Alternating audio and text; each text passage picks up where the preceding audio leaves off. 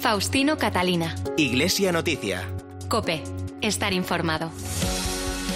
Saludos amigos, muy buenos días. Son las ocho y media de la mañana de este domingo, 21 de marzo de 2021. Es el quinto de la cuaresma y este es el momento de comenzar la cita semanal en la cadena Cope con la actualidad religiosa. Esto es Iglesia Noticia, media hora de información hasta las nueve de la mañana en que llegará la Santa Misa. Hoy hacemos este programa con Rafael Nieto en el control de sonido y Nacho de Gamón en la producción. Lo primero, nuestros titulares. El viernes en la fiesta de San José comenzó un año de la familia convocado por el Papa en el quinto aniversario de su exhortación apostólica Amoris Leticia. En torno a esa fecha hemos celebrado el Día del Seminario en España, donde con un no matarás los obispos han lamentado la aprobación de la ley de eutanasia, al tiempo que llaman a la objeción de conciencia y piden promover la cultura de la vida. Un documento de la Congregación para la Doctrina de la Fe señala que los sacerdotes no pueden bendecir las uniones homosexuales aunque estén abiertos a su acogida y acompañamiento el hermano Amador Fernández ha sido elegido superior provincial de la Orden de San Juan de Dios de España durante el capítulo provincial en el que ha tenido lugar su integración en una provincia de las tres existentes hasta ahora. Zamora ha abierto un año jubilar en el noveno centenario de la restauración de la diócesis y las hermandades y cofradías de toda España celebran los actos de cuaresma y preparan algunas iniciativas para la Semana Santa más allá de las procesiones suspendidas por la pandemia. Faustino Catalina. Iglesia Noticia. Cope. Estar informado.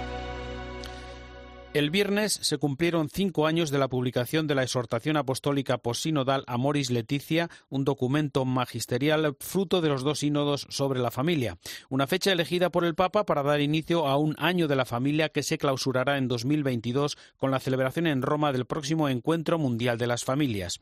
Desde el Dicasterio de los Laicos, la Familia y la Vida, se ha pedido la colaboración de toda la Iglesia ante el gran reto de la institución familiar en la sociedad actual y para ayudar a los niños y jóvenes a descubrir la belleza de la vocación al matrimonio. Vamos a ampliar esta información con la corresponsal de COPE en Roma y el Vaticano, Eva Fernández. Buenos días. Buenos días. Sí, tenemos todo un año por delante para revitalizar el matrimonio como vocación específica dentro de la Iglesia y fortalecer el papel de la familia. Esta es la propuesta del dicasterio para los laicos, la familia y la vida. Una oportunidad para que la Iglesia se acerque a las familias y que no se sientan solas ante las dificultades. El Ministerio Vaticano dedicado a la familia va a poner en marcha distintas actividades pastorales que les sirvan de ayuda, según aseguraba esta semana el cardenal Kevin Farrell, que es el prefecto del dicasterio, que apuesta decididamente por una iglesia que acompaña a las familias en la vida cotidiana. Dunque Empecemos, por tanto, este año intentando aprender de San José su forma de ejercer la paternidad en su familia, hecha de acogida, fortaleza, obediencia y trabajo. Y procuraremos convertirnos en una iglesia madre para las familias, tierna y atenta a sus necesidades, capaz de escuchar, pero también valiente y siempre apoyada en el Espíritu Santo. Los organizadores publicarán a lo largo del año distintas propuestas en una página web creada para la ocasión en cinco idiomas, especialmente orientada para motivar a los jóvenes que quieren formar una familia y también para ofrecer soluciones a todos ante situaciones difíciles dentro del núcleo familiar. Como primer paso, para celebrar este año especial, se celebrará un congreso académico sobre la exhortación Amoris Leticia. En el mes de junio tendrá lugar un fórum mundial que reunirá virtualmente a responsables de conferencias episcopales. Por cierto, que el cardenal cardenal Farrell se ha dirigido de forma especial a los sacerdotes, invitándoles a que se unan a esta convocatoria con generosidad y entusiasmo. Pastores que, como hermanos y padres, estén dispuestos a ayudar a las familias, pero también a aprender de ellas. La Congregación para la Doctrina de la Fe ha publicado un documento que señala que los sacerdotes no pueden bendecir las uniones homosexuales. En él se admite, eso sí, la posibilidad de impartir bendiciones individuales a las personas que manifiesten su voluntad de vivir en fidelidad. Sí, en este texto firmado por el cardenal Luis Ladaria con la autorización expresa del Papa Francisco se responde a la pregunta sobre si la Iglesia tiene potestad para impartir su bendición a las uniones de personas del mismo sexo. La respuesta ha sido que no e indica a los sacerdotes, obispos y pastores en general que no es lícito impartir una bendición a parejas cuya relación implica una praxis sexual fuera del matrimonio, es decir, fuera de lo que siempre ha sido doctrina de la Iglesia. Iglesia, la unión indisoluble de un hombre y una mujer abierta por sí misma a la transmisión de la vida. Una circunstancia que no se da en el caso de las uniones entre personas del mismo sexo. El documento elaborado por Doctrina de la Fe subraya que la Iglesia respeta y acoge a cada persona e incluso reconoce que en esas uniones puede haber elementos valiosos como el afecto sincero, la lealtad y la ayuda mutua. Pero el hecho de bendecir estas uniones generaría una confusión y una apariencia de equivalencia entre las uniones homosexuales y el matrimonio que no tiene ninguna base. Por supuesto que sí puede impartirse la bendición a las personas individuales que manifiesten la voluntad de vivir en la comunión eclesial. Por cierto, que esta semana el cardenal Kevin Farrell, jefe del Departamento de Laicos, Familia y Vida en el Vaticano, reiteraba que nadie, absolutamente nadie, debe quedar excluido del cuidado pastoral y del amor y la preocupación de la Iglesia. Es más, de hecho, la Iglesia aseguraba acoge con los brazos abiertos a todas las personas en todas las etapas de la vida y en todas las situaciones, pero no bendice las parejas del mismo sexo, ni las no casadas, ni las de divorciados vueltos a casar, precisamente para distinguir el sacramento del matrimonio de las uniones civiles. Esto no significa, según el purpurado, que solo los casados reciban la ayuda pastoral de la Iglesia, puesto que las parejas del mismo sexo no están excluidas de la atención espiritual y, de hecho, en muchas parroquias hay actividades de acompañamiento espiritual específicas. Este documento vaticano expone esa sincera voluntad por parte de la Iglesia de la acogida y acompañamiento a las personas homosexuales, a las cuales se proponen caminos de crecimiento en la fe. Es el momento para el comentario en Iglesia Noticia de Antonio Pelayo. Buenos días. Buenos días. El no es no feminista podríamos aplicarlo también, salvando las distancias, al documento de la Congregación para la Doctrina de la Fe, al declarar ilícitas las bendiciones a parejas del mismo sexo, un no taxativo de una claridad meridiana. No se trata de un documento más nacido en los pasillos de la curia romana porque, como se reconoce, en algunos ambientes eclesiales se están definiendo proyectos y propuestas de bendiciones para personas del mismo sexo. La nota explicativa firmada por el cardenal Dadaria y aprobada por el Papa no lo cita expresamente, pero es claro que es una respuesta anticipada a un tema que ha sido discutido por algunos obispos alemanes en su llamado Camino Sinodal, en el que algunos prelados de dicho país han expresado públicamente su respaldo a dichas bendiciones. Pues bien, la respuesta de Roma no deja lugar a dudas. La Iglesia, se dice, no dispone ni puede disponer del poder para bendecir uniones de personas del mismo sexo. El argumento clave de dicha negativa es la naturaleza de la bendición, que es lo que técnicamente se define como un sacramental, es decir, una acción que a diferencia de los sacramentos no confiere la gracia del Espíritu Santo, pero por la oración de la Iglesia prepara a recibirla y dispone a cooperar con ella. Se añade aún otra razón para el no, el riesgo de que se consideren dichas bendiciones como una imitación o analogía con la bendición nupcial que no tiene sentido alguno, ya que no existen ni analogías remotas entre las uniones homosexuales y el designio de Dios sobre el matrimonio y la familia.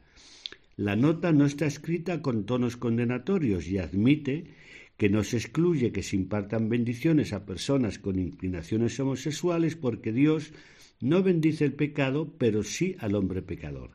Para finalizar este comentario, recuerdo que el Papa se ha declarado favorable a las uniones civiles porque los homosexuales, dice, tienen derecho a estar cubiertos legalmente. Desde Roma les ha hablado Antonio Pelayo. Gracias, Antonio. El Papa ha decretado el reconocimiento de las virtudes heroicas de dos sacerdotes españoles, Salvador Valera, fallecido en 1889, y Cosme Muñoz, fundador de las Hijas del Patrocinio de Santa María. Por otra parte, en la audiencia del miércoles, Francisco pidió el fin del derramamiento de sangre y el diálogo en Myanmar. Cuéntanos, Eva. Con este nuevo decreto, estos dos sacerdotes españoles están más cerca de la beatificación. Como ya sabemos, el camino hacia la santidad tiene varias etapas. La primera es ser declarado venerable, siervo de Dios, la segunda beato y la tercera santo. Para que un venerable sea beatificado es necesario que se haya producido un milagro debido a su intercesión y para que sea canonizado se precisa un segundo milagro obrado también por su intercesión después de ser proclamado beato. Y efectivamente, en la audiencia general del pasado pasado miércoles, el Papa reflexionó sobre la oración y la Trinidad y se detuvo de forma especial en la figura del Espíritu Santo, quien nos transforma y nos hace experimentar la alegría de sabernos amados y habitados por Dios. Además, al finalizar la audiencia, hizo dos llamamientos. El primero dirigido en español a Paraguay, que está sufriendo duros enfrentamientos callejeros. Recordemos que la violencia siempre es autodestructiva. Con ella no se gana nada, sino que se pierde mucho y a veces todo. Y respecto a Myanmar, el Papa recordó con tristeza que muchas personas están perdiendo la vida para ofrecer esperanza a su país. También yo me pongo de rodillas sobre las calles de Myanmar y pido que cese la violencia. También yo extiendo mis brazos y pido que prevalezca el diálogo. La sangre no soluciona nada, que prevalezca el diálogo. Prevalga el diálogo. El Papa utilizó el verbo arrodillarse en una referencia directa a la imagen de la religiosa An Un Tuan, que hace unos días dio la vuelta al mundo después de que se pusiera frente a los militares para evitar que actuaran contra un grupo de jóvenes que se manifestaba a favor de la democracia. Por cierto, que esta religiosa ha agradecido al Papa este llamamiento en favor de su país. Les reconforta, asegura que el pontífice apoye el fin de toda la violencia y el inicio del diálogo. Gracias, Eva. La vicepresidenta de la Comisión Europea Margaritis Esquinas, ha participado en la Asamblea de Primavera de los delegados de las conferencias episcopales de la Unión Europea. En el encuentro se ha tratado de asuntos como las políticas de migración y asilo y el ejercicio de la libertad religiosa en los países de la Unión, como nos cuenta el corresponsal de COPE en Bruselas, José Luis Concejero. Buenos días. Buenos días. Una asamblea que ha tenido lugar cuando se cumple un año del estallido de la pandemia en Europa y que ha dejado más de dos millones y medio de fallecidos. Las políticas migratorias han centrado parte de este debate de los obispos europeos que piden avanzar siempre en la línea de los valores europeos de integración y nunca de rechazo a las personas. Se ha debatido mucho sobre la libertad religiosa. Existe cierta preocupación a que, aprovechando la crisis del coronavirus, algunos países quieran cerrar iglesias e ir en contra de una libertad esencial en Europa. Lo explica Manuel Barrios, que es el secretario general de la Comisión de Conferencias Episcopales Europeas. La Iglesia ha tenido, y no solo la Iglesia Católica, las demás iglesias también, otras tradiciones religiosas han tenido un papel de cercanía con la población, de ayuda, de acompañamiento. Entonces también la Iglesia ha tenido esta función de, de, acompañar, de consolar, de ayudar. Por cierto que Manuel Barrios ha hecho también una reflexión sobre el calendario de vacunación que se ha puesto en marcha en Europa. Es importante mantener la solidaridad dentro y fuera de nuestras fronteras, insiste, y que no se deje a nadie al margen de la distribución de las vacunas. En Alemania se ha publicado esta semana un informe jurídico sobre la gestión en los casos de abusos en la archidiócesis de Colonia. Nos lo cuenta desde Berlín Rosalía Sánchez. El cardenal Rainer María Wölki queda exonerado completamente de cualquier culpabilidad por el informe independiente presentado esta semana en Colonia sobre abusos a menores cometidos entre 1975 y 2018. Este peritaje no dirimía culpas de abusos, sino de mala praxis por parte de las autoridades eclesiales. Y si bien Wölki siempre actuó correctamente, según el bufete de abogados Múnich Westphal Spilker Bastel, sí queda tocada la gestión del arzobispo de Hamburgo, Stefan Hesse, que ayer mismo ofreció al Papa su dimisión, y del cardenal Joachim Meissner, ya fallecido, a los que el informe achaca falta de transparencia y de atención a las víctimas. Tras conocerse el resultado del peritaje, además, el cardenal Volki ha liberado de sus cargos con efecto inmediato a su obispo auxiliar, Dominicos Schwaderlapp, y al jefe del tribunal arzobispal, Günther Assenmacher, debido a incumplimientos del deber. Colonia hace así su aportación definitiva a la lucha contra los abusos y por la transparencia en la que la Iglesia alemana lleva ya diez años embarcada. En Israel se ha anunciado el comienzo de su apertura a los turistas extranjeros, siempre que vayan vacunados, con un cupo inicial de 3.000 pasajeros diarios. Allí se espera que a finales de abril estén vacunados siete de los más de nueve millones de habitantes del país, y esta es una puerta abierta a la esperanza para que vuelvan las peregrinaciones a los santos lugares. Por otro lado, tras la visita del Papa a Irak, vamos a recordar las palabras de esperanza para el futuro del pueblo sirio del obispo de Homs, Jan Abdo Arbas, en declaraciones a la linterna de COPE.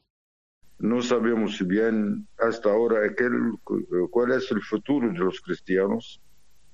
La visita del Papa a Irak ha hecho un, un gran, eh, un gran amor, un gran eh, mensaje, ¿viste? Eh, para nosotros.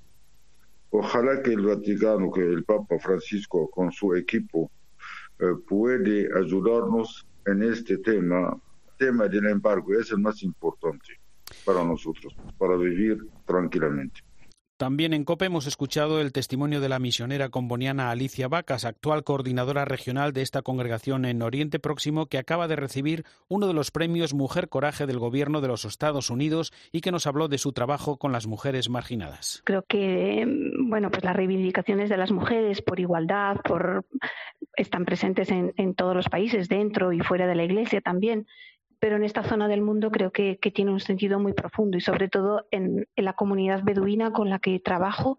Creo que es una, un espacio que se está abriendo para estas mujeres de participación en la vida de sus comunidades. ¿no? Ha sido muy bonito en estos años eh, pues trabajando con ellas y a través de los cursos de, formación, eh, ofreciéndoles trabajo como, como maestras o como enfermeras, pues ver cómo estas mujeres se ponen al centro de sus comunidades y van descubriendo poco a poco el espacio que su cultura y su tradición sin romper con sus tradiciones, pero el espacio que la cultura y la tradición les deja para empoderarse y para asumir papeles pues más de responsabilidad, de participación en la vida de la comunidad. ¿no? Ha sido algo muy bonito y creo que nos han dado una gran lección de, de creatividad. Pues les das un curso de formación de algo y ellas lo han sabido desarrollar y multiplicar de mil formas que nos han sorprendido y encantado. ¿no?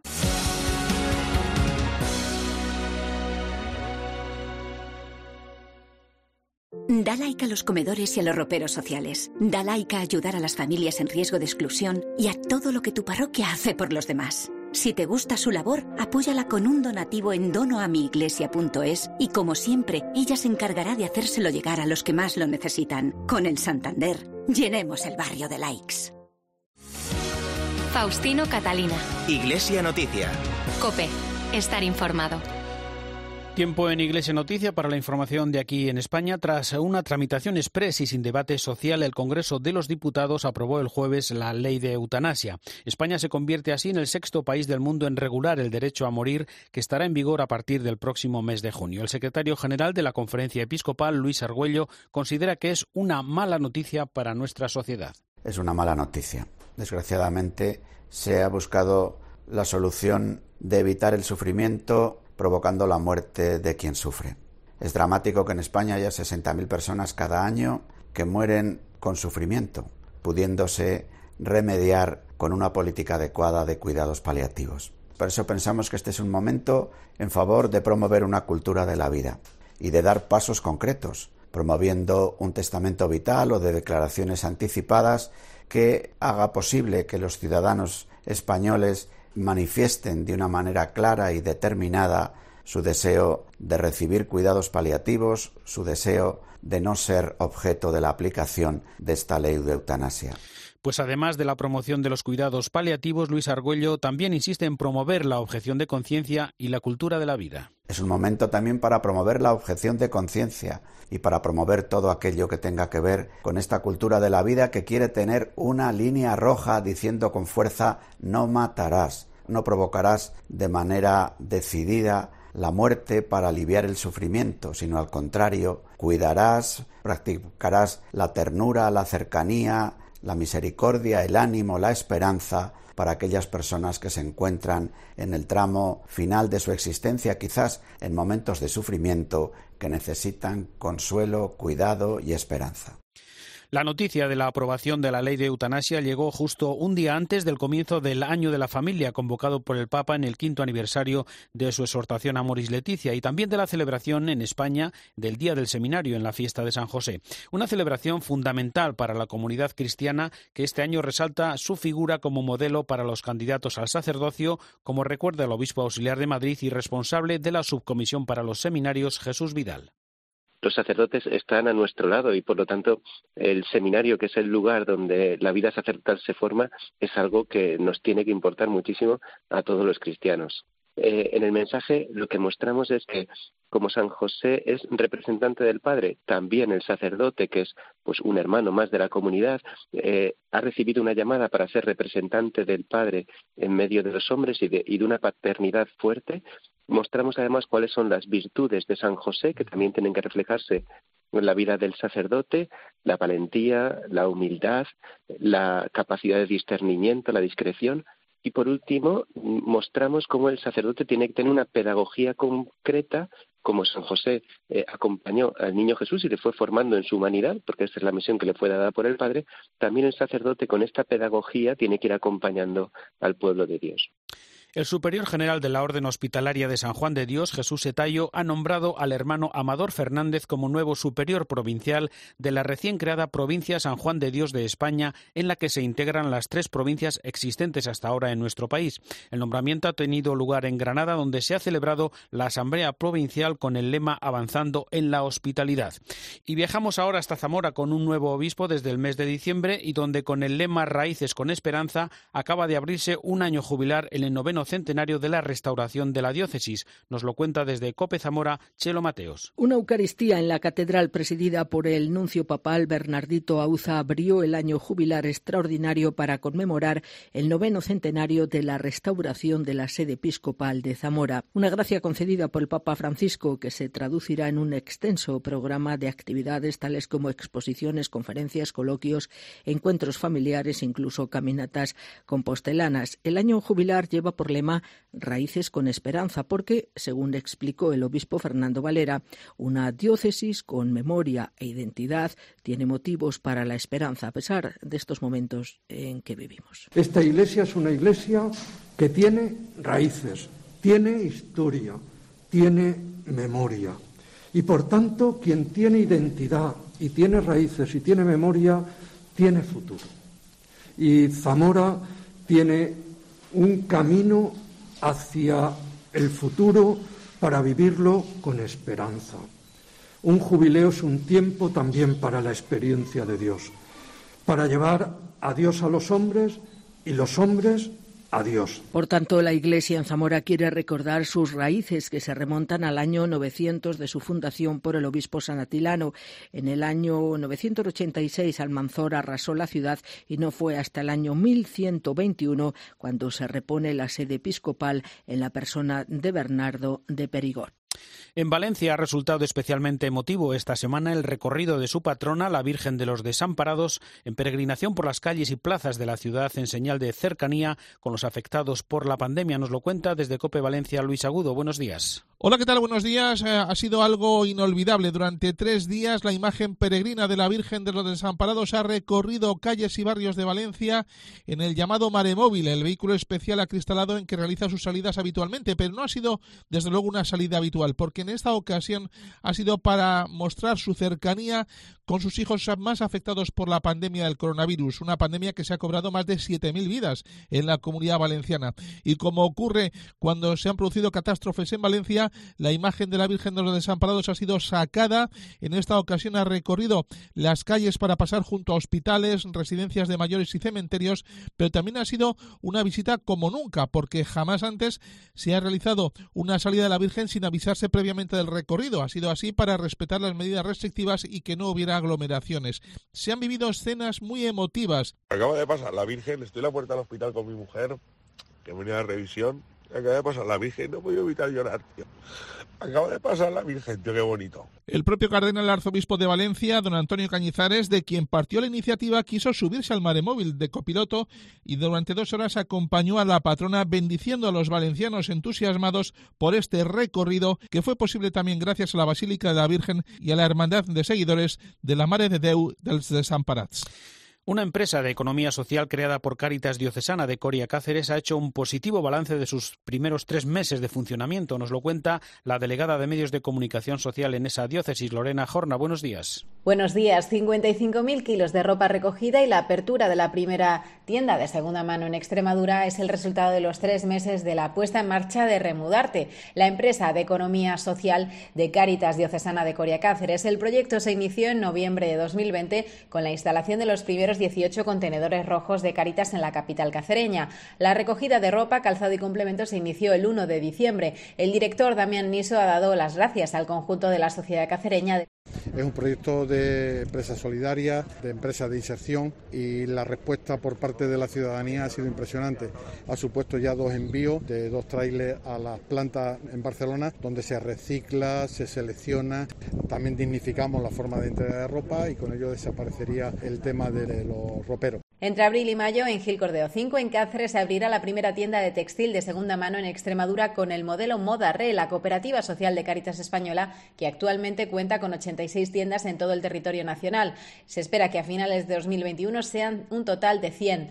Remudarte genera nuevas oportunidades de empleo para personas en situación de exclusión social, un proyecto con vocación de ampliar la recogida de ropa a otros puntos de Extremadura, como Plasencia y Mérida Badajoz, gracias a la colaboración con las dos caritas. Más información en remudarte.es. Y nos vamos ahora hasta Córdoba, donde en la tarde de ayer tuvo lugar la clausura de la fase diocesana de la causa de beatificación del hermano Pedro Manuel Salado. Natividad Gavira, buenos días. Buenos días. En el hogar de Nazaret esta clausura se ha vivido como una fiesta, porque el hermano Pedro Manuel, sencillo y discreto, sigue brillando en el corazón de todos. Para el padre Manuel Jiménez, que compartió misión con él en Ecuador, este es el camino indicado por Dios. En este hermano Pedro, que pasó tan desapercibido y humilde, pues el Señor ha dicho, este es el camino, la entrega que esperamos de vosotros.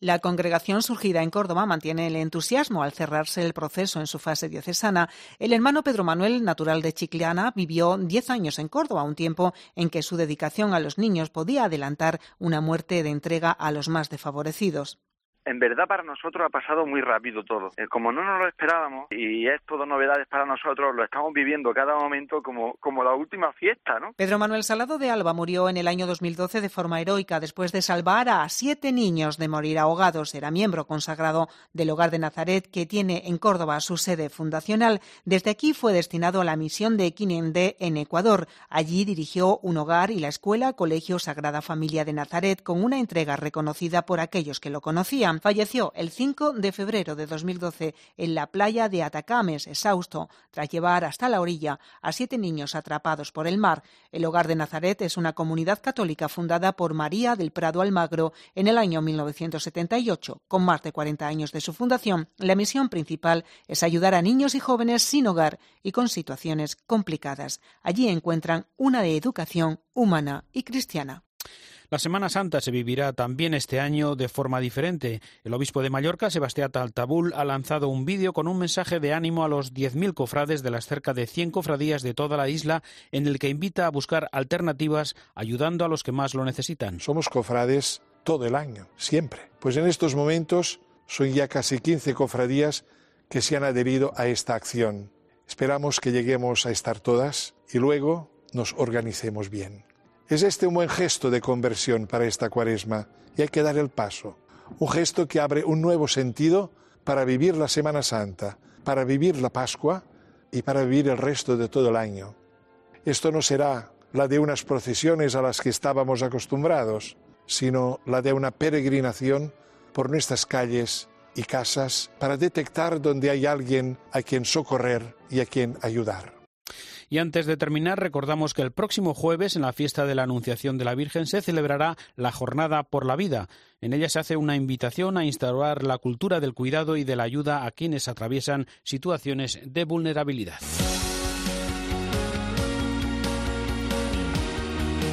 Llegamos así al final de esta edición del informativo Iglesia Noticia. Ha sido el programa 1716 en este domingo, es 21 de marzo de 2021. Y llega ya la última hora de la actualidad en España y el mundo. Después, como siempre, la Santa Misa. Hasta el próximo domingo, feliz semana. Un saludo de Faustino Catalina.